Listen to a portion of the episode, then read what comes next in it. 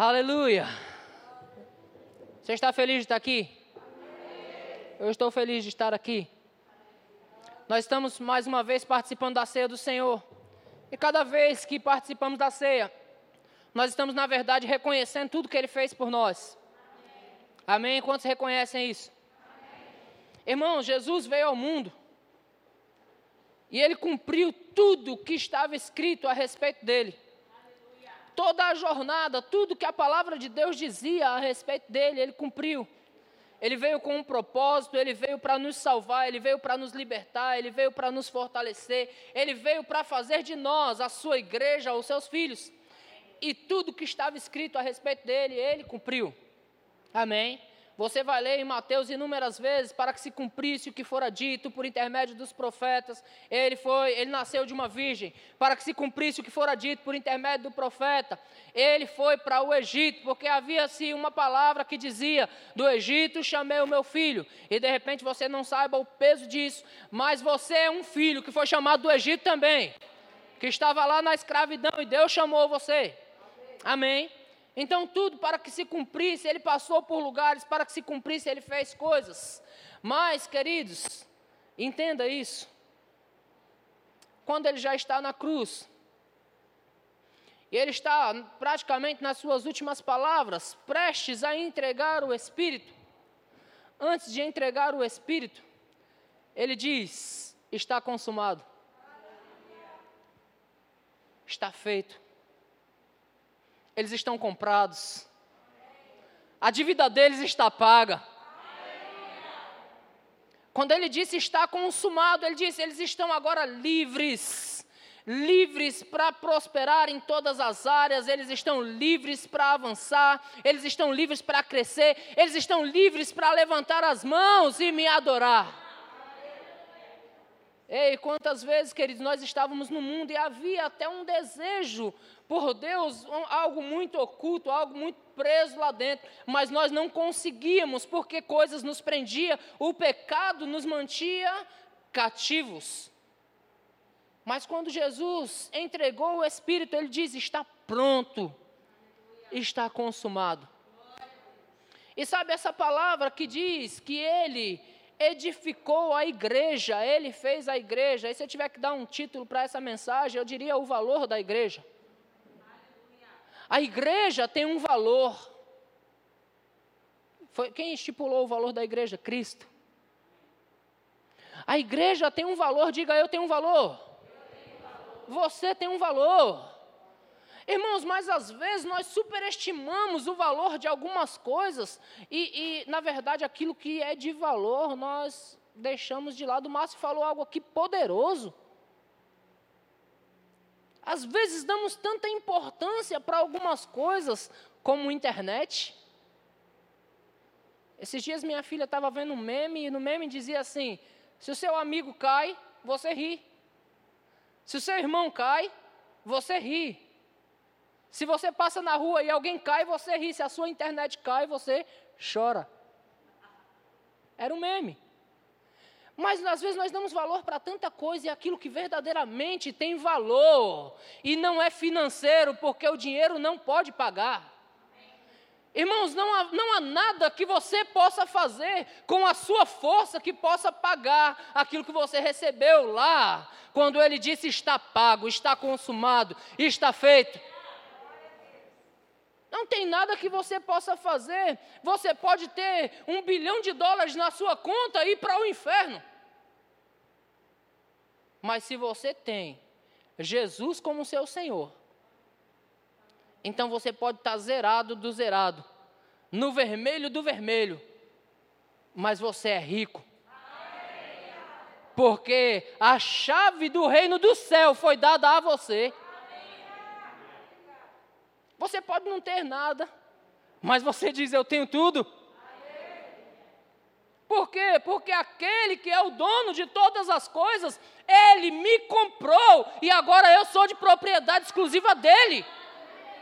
Eu não pertenço aos bancos, eu não pertenço a esse mundo, eu pertenço a ele. Ele me comprou. E ele comprou você para ser igreja. Abre sua Bíblia lá em Atos, no capítulo 20, versículo de número 28.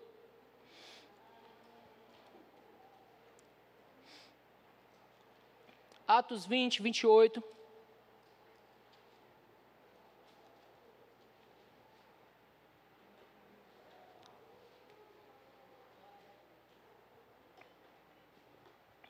Atos 20, 28 diz: Atendei, pois, vós, e por todo o rebanho sobre o qual o Espírito Santo vos constituiu bispos e pastores, ok? Não quero falar sobre essa parte, essa parte é para mim. bispos e pastores, a igreja de Deus, e eu quero falar sobre isso, a qual ele comprou com o seu próprio sangue. Qual o valor que você estima para a igreja? Qual o valor que você entende que a igreja tem? Irmãos, quando se fala de igreja, está falando de mim e de você de forma individual, mas também está se falando da igreja de forma corporativa. Se você for procurar o significado de igreja, o dicionário vai dizer para você reunião de cristãos. Se você for procurar do grego original, vai dizer eclésia. Se você for procurar, querido, vai dizer que foi algo criado por Deus. Deus criou a igreja. E qual a importância da igreja? Qual o valor que ela tem? Não existe valor financeiro. Ele nos comprou com o seu sangue. Em Efésios, no capítulo de número 5, é, é um texto que é muito pregado para casais, porque no versículo 25 diz: Ei, vocês maridos, amem a sua esposa, como também Cristo amou a igreja e a si mesmo se entregou por ela. Aí ele começa a discorrer a respeito do casamento, e no versículo 31 ele diz: Grande é esse mistério, mas eu me refiro a Cristo e à igreja. A Cristo e à igreja. A Cristo e à igreja, porque ele se doou pela igreja. Qual? Irmãos, nós estamos passando por um tempo onde a igreja, é, ela deixou de ser estimada. A igreja, irmãos, é algo tão precioso. Ei, é para o mundo continuar correndo para dentro da igreja. É para o mundo continuar procurando luz e respostas e salvação na igreja. Eu estava conversando com algum grupo de oração aqui, não me lembro quem era. E eu disse, não, sim, lembra, era o grupo de oração. E eu disse, as salvação pararam. No tempo de Covid, queridos, a salvação parou. As pessoas pararam de receber a Jesus como seu Senhor. Consequentemente, quantas pessoas estão morrendo sem salvação? Quantos estão morrendo sem Cristo? E por quê? Porque a igreja não está entendendo o seu valor. Porque a igreja não está entendendo quem ela é. O valor que foi pago por nós, ei, foi pago preço de sangue. Ele a si mesmo se entregou pela igreja. Nós somos a igreja. Aleluia. Diga eu sou a igreja. Por que você foi feita a igreja? Porque você o reconheceu. Mas nós vamos ficar com isso só para nós, queridos? Ou vamos andar como luzeiros no mundo? Quantos visitantes nós temos aqui hoje? Visitantes, visitantes, levante sua mãozinha assim, Romilda. Seja bem-vinda, viu, Romilda? Romilda é amiga da Vanessa desde o começo do mundo. Pequenininha, né, Romilda? Né? Veio com a Nica. Glória a Deus, é bem-vinda. Glória a Deus. Irmãos, eu, eu só expus visitante ali a Romilda. Por quê, queridos? Cadê os visitantes da igreja? Cadê aqueles que nós estamos trazendo? Cadê aqueles que nós estamos nos esforçando por dizer: ei, você está passando por problemas? Ei, você quer resposta para os seus problemas? Ei, você quer a cura para esse problema? A igreja tem. Será que estamos desacreditados, queridos? Não, nós somos o povo da fé. Será que estamos desacreditados que Jesus cura porque pessoas estão morrendo? Em todo o tempo da humanidade, pessoas nasceram e pessoas morreram. É o curso da vida. É o ciclo da vida. Pessoas nascem E nós estamos desacreditados de dizer às pessoas: ei, qual é o teu problema? Jesus é maior. Jesus é maior. Qual o teu problema? Jesus é maior. Mas já está nas últimas, Jesus pode mudar esse quadro. Por quê? Porque ele muda. Ele muda, queridos. Quando é que, deve, que, que começamos a crer quando o problema vem para nós? Não, irmãos, nós temos que puxar os outros e dizer: ei, Jesus continua operando milagres. A igreja está trabalhando, a igreja é o corpo de Cristo na terra. Efésios capítulo 1, versículo 22 diz: E para ser o cabeça sobre todas as coisas, Deus o deu à igreja. Diga, eu sou a igreja. Aleluia, nós estamos só reconhecendo o que Cristo fez por nós. Ele nos comprou com o seu sangue. Ele fez de nós homens e mulheres poderosos. Três amém. Mas eu vou falar de novo, para lhe dar a oportunidade de concordar. Ele fez de nós homens e mulheres poderosos. Ele mudou a minha história, como nós cantamos aqui, ele mudou a tua história. Ele escolheu você e ele se doou por você. Eu falei aqui na quinta-feira, ele morreu por nós, querido, ele nos amou quando nós ainda estávamos no pecado, ele nos amou, ele nos escolheu e fez de mim e de você príncipes e princesas de Deus, nos deu poder, porque ele diz: a autoridade me foi dada e eu dou a vocês. Vocês vão pisar escorpiões, vocês vão pisar serpentes, vocês vão impor as mãos sobre os enfermos e eles vão ficar curados. E se vocês beber alguma coisa mortífera, não vai causar danos para vocês. Aleluia. Eu exalto a palavra, como nós cantamos. Aleluia. Nós cantamos aqui, estou ungido com a unção de Cristo. Aleluia. Ele fez de mim e de você poderosos. O que temos feito com esse poder, queridos? O valor maior Deus deu à igreja. Agora vai ficar, vou soltar a pergunta. Qual o valor que você tem dado para a igreja? O que você tem entendido sobre a, sobre a igreja de Deus nos dias de hoje? O que você tem feito pela igreja de Deus? Pastor, eu sou a igreja. Amém, eu penso assim também. Mas se eu ficasse na minha casa, Deus tinha que levantar outro pastor. Não ia ficar sem, não. Mas ele tinha que levantar outro. E eu perder, perderia o galardão que foi separado para mim. E eu não quero perder isso. Amém. Jesus nos ensina, irmãos, a juntar tesouros no céu. Porque no céu nem a traça, nem a ferrugem corrói, nem roubam. Quantos aqui já tiveram um carro novo e seu carro já não está mais novo?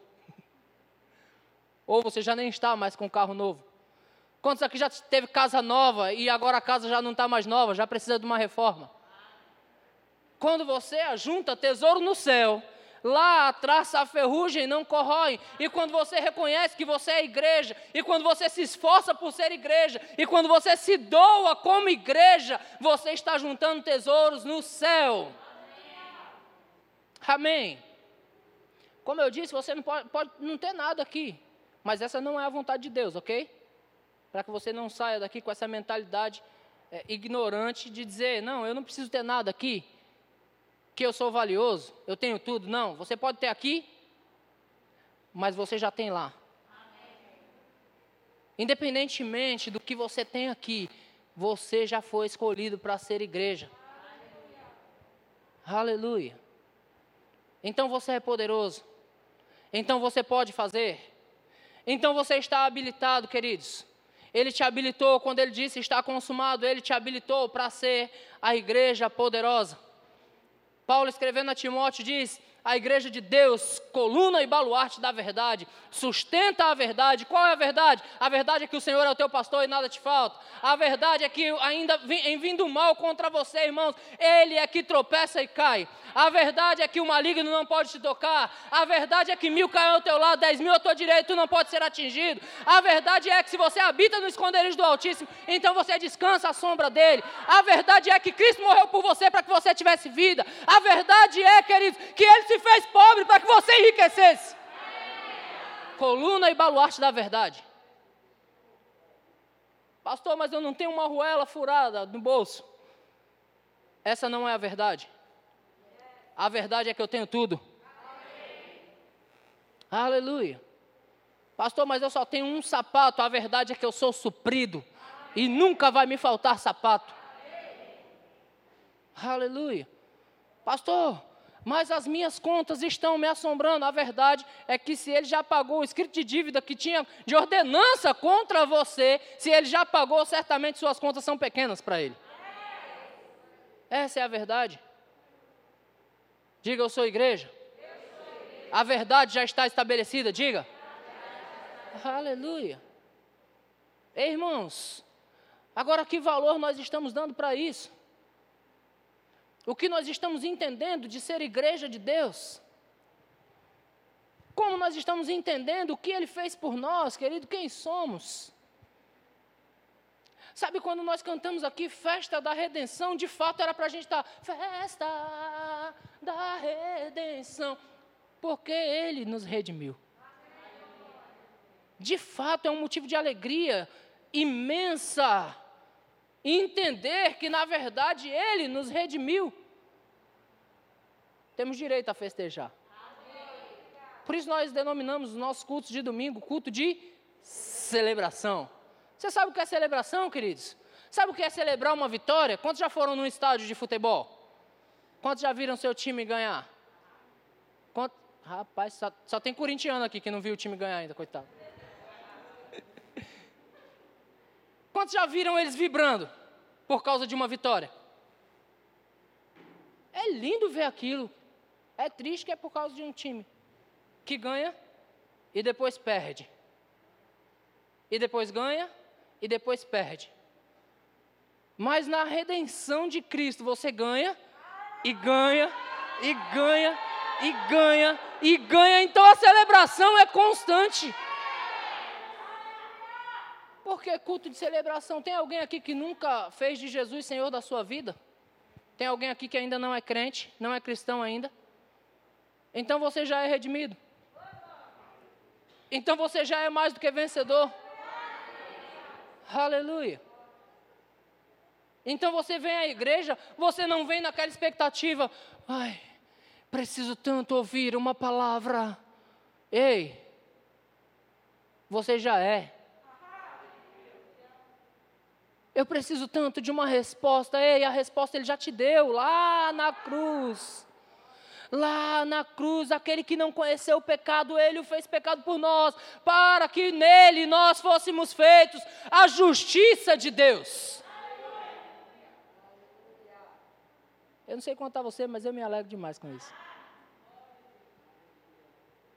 E aí as situações vêm. E você fica, ha, ha, ha.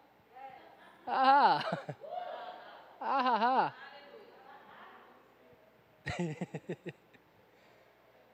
Você nunca fica triste? Eu não, deixa o diabo triste.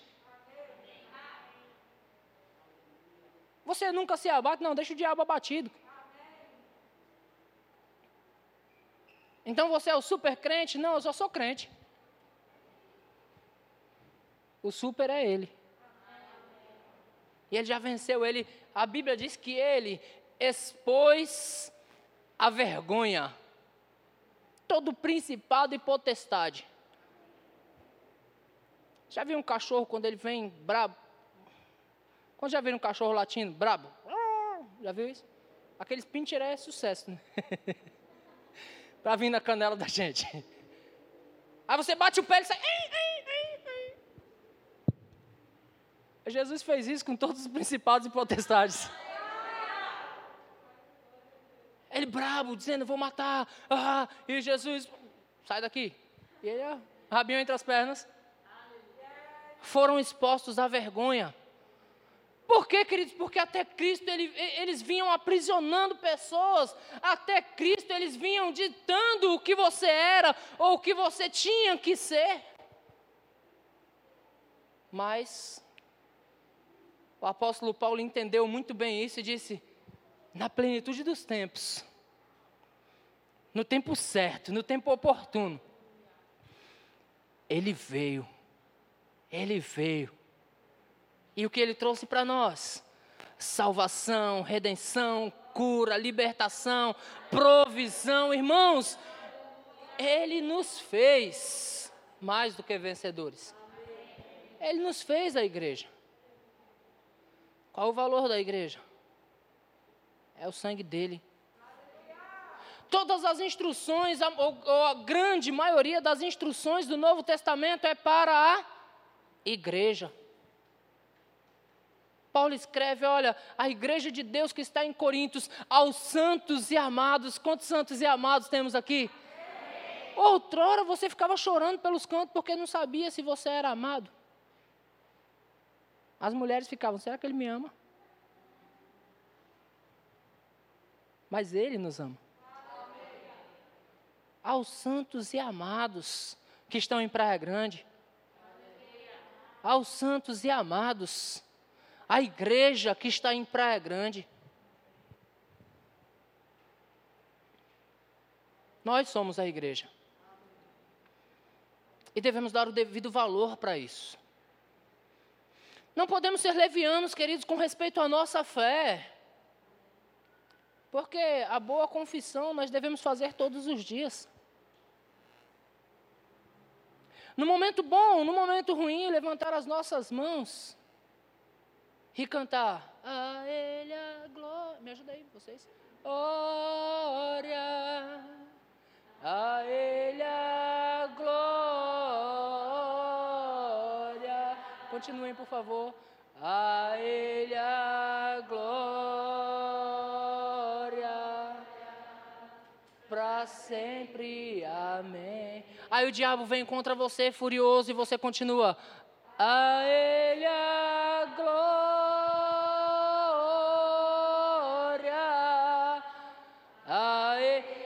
Porque você entendeu quem você é, você continua. Porque você sabe o que ele fez por você, então você continua. Aleluia. Porque independente de ter dinheiro ou não, você sabe que você já é rico. Então você continua. E o diabo vem e você continua e continua e continua. E o diabo fica envergonhado porque ele chegou diante de um crente e toda a armadilha dele caiu por terra. Irmãos, nós temos empreendedores aqui. Tem empreendedores? Glória a Deus. Glória a Deus.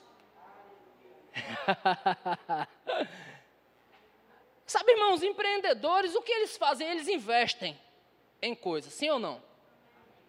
E quantos aqui já empreenderam em coisas que deram certo? Deu certo. E quantos já empreenderam em coisas que deu errado? Não há frustração? Eu fico imaginando o diabo fazendo lá suas reuniões demoníacas e dizendo: olha, nós vamos contra ela. E nós vamos derrubá-la, e nós vamos por aqui, e nós vamos por ali, e nós vamos por trás, pela frente, e de repente ele encontra o que agora? A igreja gloriosa. Ele investiu de todas as formas, mas ele encontra a igreja gloriosa. Ele encontra alguém que reconhece quem é ele encontra alguém que sabe o que Cristo fez. E quando ele chega perto, essa pessoa está cantando. A Ele a glória,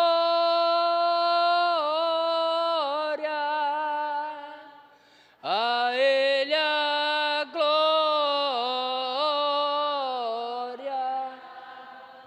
a Ele a glória, porque sabe quem é. Aleluia, porque sabe quem é, então toda investida do maligno caiu por terra. Por isso, queridos, o apóstolo Paulo, que entendeu isso muito bem, Porque a Bíblia diz que ele perseguia a igreja de Deus, ao ponto que Cristo teve que aparecer para ele. E quando Cristo apareceu para ele, ele entendeu o que Cristo havia feito. E a palavra que Jesus disse para Paulo foi: Paulo, por que você me persegue? Acho que você não entendeu. Paulo perseguia a igreja. Paulo perseguia a igreja.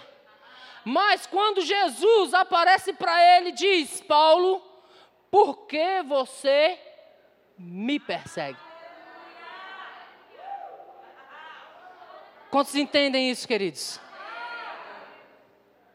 Porque você está me perseguindo, Paulo. Entenda, querido, o mal vindo contra você não é contra você que ele está se levantando, é contra Cristo. Uma vez que Cristo já venceu, então o mal já está derrotado. Esses dias esse texto me veio como revelação. E eu disse, rapaz, eu estou bem na fita. Porque toda perseguição, Jesus vai lá e diz: Ei, diabo, por que você me persegue? E Jesus já venceu ele pela palavra, Jesus venceu ele pelo Espírito, Jesus venceu ele no próprio corpo, ele já foi vencido, envergonhado, e agora vai perseguir quem? Quantos já viram um cachorro correndo atrás do próprio rabo? Quando ele topa com um crente, é assim que ele fica. Quando ele se encontra com um crente, é assim que ele fica. Certa vez ele pegou Jesus no deserto, a Bíblia diz que Jesus teve fome. Fome é ruim de ter. Quantos homens nós temos aqui que já ficaram bravos por ter fome? Jesus teve fome, então o diabo chegou e tentou ele, dizendo: Ei, tu não é filho de Deus? Manda que essas pedras se transformem em pão. E Jesus começa a conversar com ele, dizendo: Não, está escrito.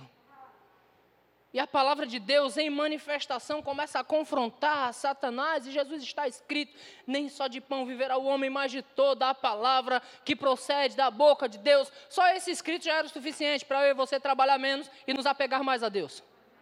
Estou dizendo para ninguém parar de trabalhar, não. Eu estou dizendo para você não trabalhar na hora do culto. já era o suficiente para isso. Porque nem só de pão viverá o homem, mas de toda a palavra que procede da boca de Deus? Então a Bíblia diz que o diabo tenta. O diabo tenta Jesus. Leva ao, ao pináculo do templo e diz: Atira-te abaixo, porque também está escrito: os teus anjos. Ele queria que Jesus se suicidasse. Só para mostrar para nós alguma coisa, mas ele nos mostrou lá na cruz. Quando de fato ele se entregou. E depois ele leva Jesus e mostra todos os reinos do mundo, e Jesus diz: Está escrito. Jesus venceu ele, queridos, ainda vivo. Não foi nem na morte. Ainda vivo, Jesus venceu o diabo. Olha só você se prostrar e me adorar. Ei, diabo, está escrito só ao Senhor teu Deus adorarás, só a Ele darás culto. E quer saber de uma coisa? Retira-te. E o diabo, uma vez mais,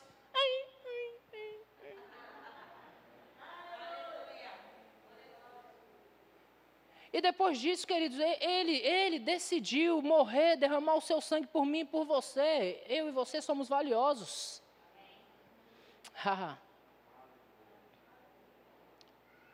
ele morreu por nós. E ele disse, um pouco antes de morrer, ele disse: Olha, eu estou indo para o meu pai. Mas não vou deixar vocês sozinhos, não. Fica tranquilo. Eu vou enviar outro consolador. Se eu não for, o consolador não virá, mas se eu for, ele virá, e quando ele vier, ele vai guiar você a toda a verdade. Ele vai mostrar para você quem verdadeiramente você é. Ele vai dizer a você qual o caminho que você deve seguir. Ele vai dizer a você até as palavras que você deve falar. E quando o diabo afrontar você, você vai dizer: tem alguém poderoso dentro de mim. Diabo, sai! Ele disse: Eu não vou deixar você ir sozinho. Deixou em você a capacidade para vencer. Eu vou para o Pai, mas eu vou deixar em vocês, para vocês, a capacitação para vocês vencer toda e qualquer circunstância, porque nós somos a igreja. Amém. Quando nós entendemos isso, queridos, não tem nada que nos pare. Paulo escrevendo, a igreja de Deus que estava em Éfeso, ele diz: Olha, vocês devem tomar as armaduras de Deus. Ei, irmãos, quem toma a armadura de Deus, senão aqueles a quem Deus deu? Quem é que pode tomar a armadura de Deus, senão aqueles a quem Deus deu a armadura? Quem é que, se pode se, que pode se proteger com a proteção de Deus, senão aqueles que foi dado proteção? Então Paulo diz: Tomai toda a armadura de Deus para que vocês possam estar firmes no dia mal. Para que vocês possam, com essa armadura, apagar.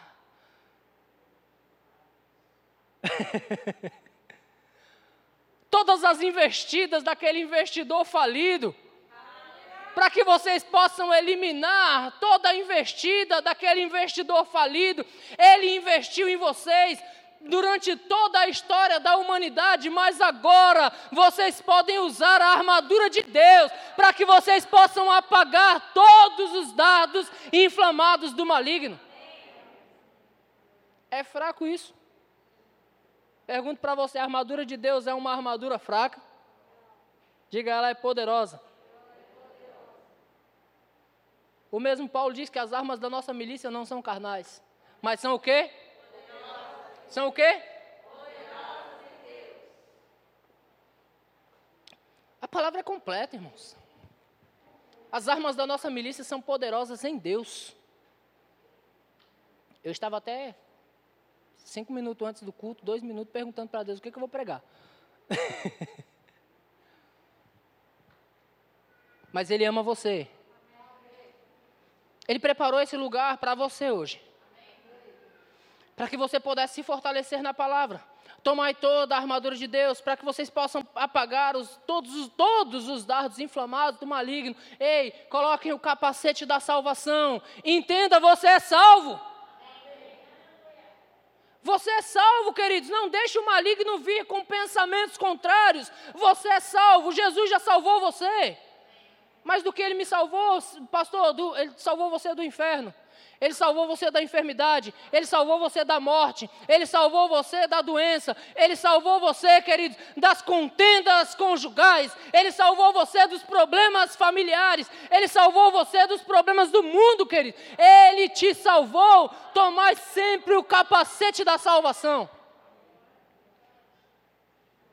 Diga eu devo proteger a minha cabeça. Não deixe o diabo entrar na sua cabeça, queridos. Toda vez que ele vier com as investidas falidas dele, diga: diabo, você já perdeu. Você já perdeu e foi há 2020 anos atrás, de acordo com estudos. Ele perdeu lá. Lá ele já perdeu você. Não vou falar da armadura completa, não, que é muito complexo, mas eu vou falar do escudo da fé. Imagina as investidas do diabo, ele investindo alto em você, investindo alto em você, e você, uh, yeah.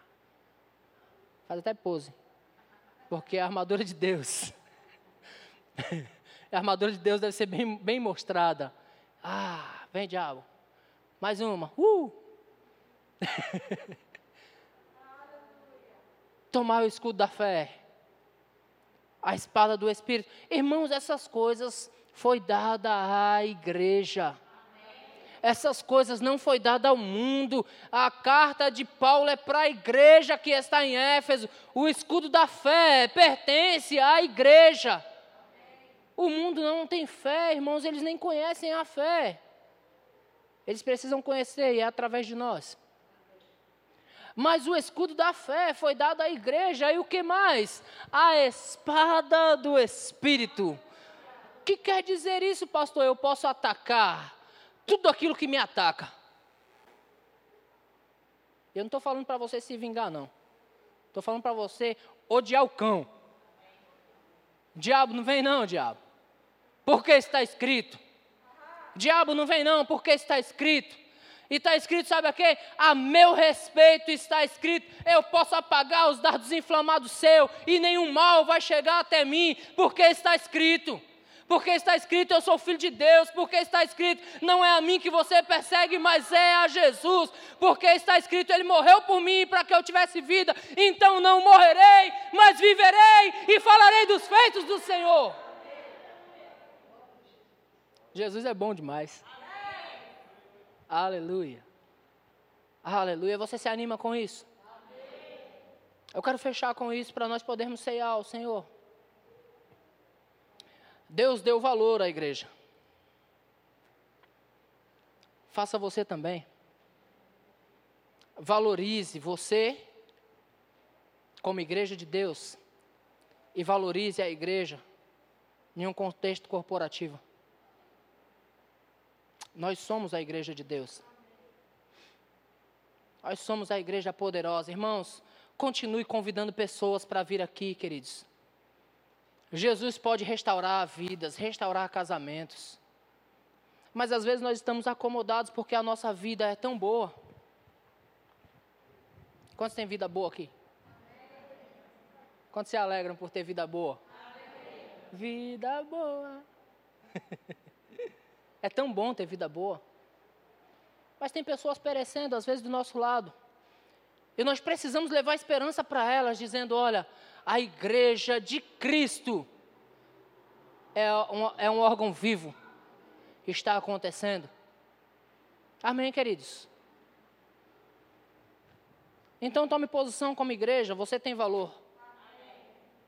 Você pode orar por pessoas e elas ficarem curadas, não fique desacreditado. Você pode mudar quadros e situações, não fique desacreditado. Você pode falar coisas, queridos, movido pelo Espírito, ainda que a sua mente diga, rapaz, o que eu estou fazendo? Movido pelo Espírito, você vai falar coisas, e situações serão transformadas através da sua boca. Estava lendo esse texto pela manhã, nós fomos orar em um comércio.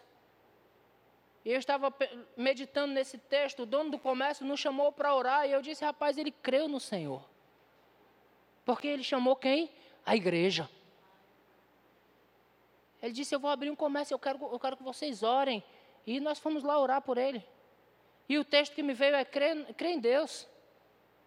Crê em Deus e vocês vão estar seguros. Crê nos profetas e prosperareis. É esse, nós devemos continuar lançando esse texto lá fora. Se você crê em Deus, você vai estar seguro. Mas quem está seguro nos dias de hoje? Irmãos, nem os médicos sabem o que fazer, os governos não sabem o que fazer. Eu nunca vi tanta gente grande perdida como eu estou vendo agora. Quando eu digo perdida, é não sabemos o que fazer. Porque quando você passa por uma situação, você vai a alguém que é maior do que você, hierarquicamente falando. Porque você espera que alguém maior do que você resolva aquilo que você não consegue resolver.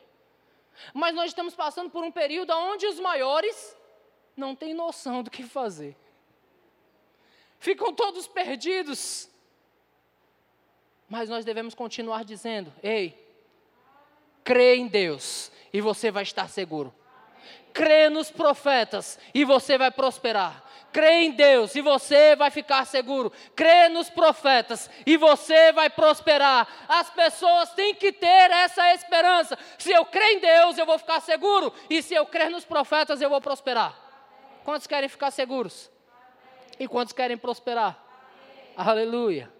Glória a Deus. Diga eu sou igreja. Amém. Então, como igreja, nós vamos participar da ceia do Senhor.